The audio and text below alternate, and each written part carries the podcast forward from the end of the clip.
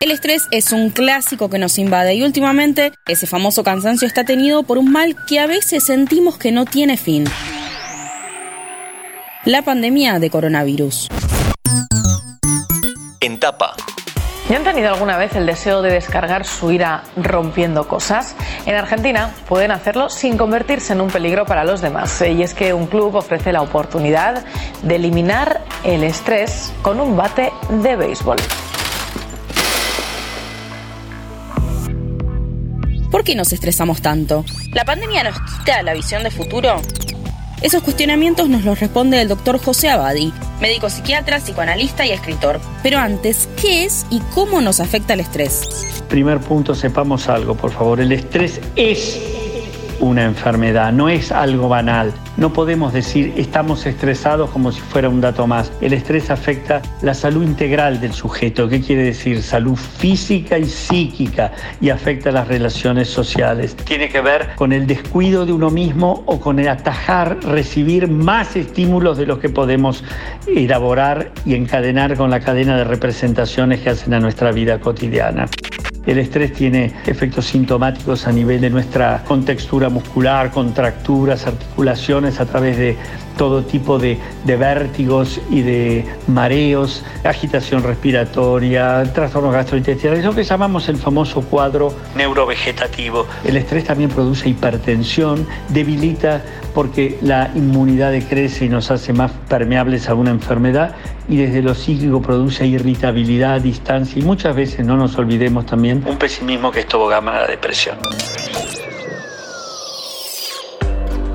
Los motivos que desatan el estrés pueden ser muchos, pero hay una realidad inalterable. La pandemia apuntaló ese estado de cansancio profundo en muchos sectores de la sociedad.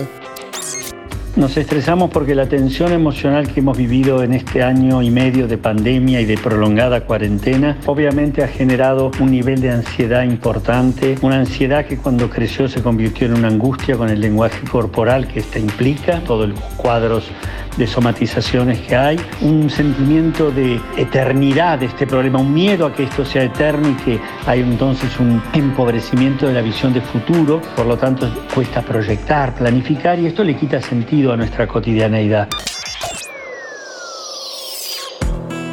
Si querés conocer más sobre los problemas que trajo aparejada la pandemia, te recomiendo que escuches los episodios especiales de Chequeo General, el podcast de salud de interés general. Y ya que estás por ahí, apreta el botón seguir en nuestro perfil y además podés calificarnos. Pero seguimos. Al cansancio de la pandemia se le suman los detonantes del estrés que ya teníamos antes de que el coronavirus irrumpiera en el mundo.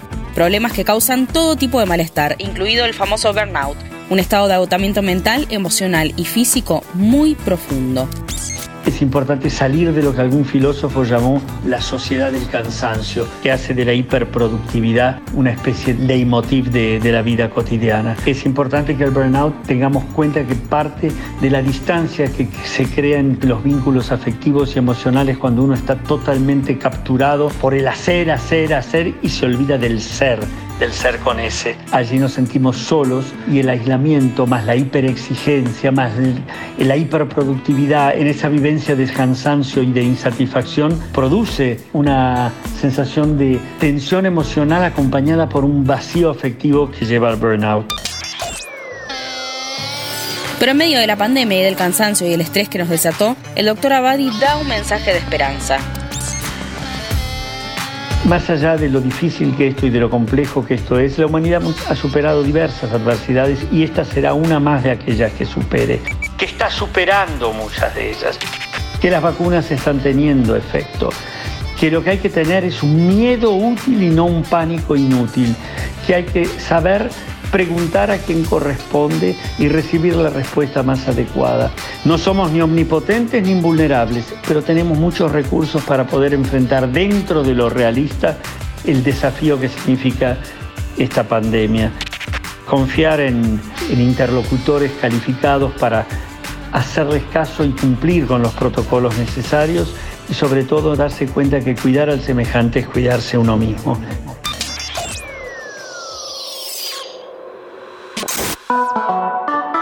Antes de deslizar para continuar con tus podcasts favoritos, seguí a Interés General en nuestro perfil de Spotify.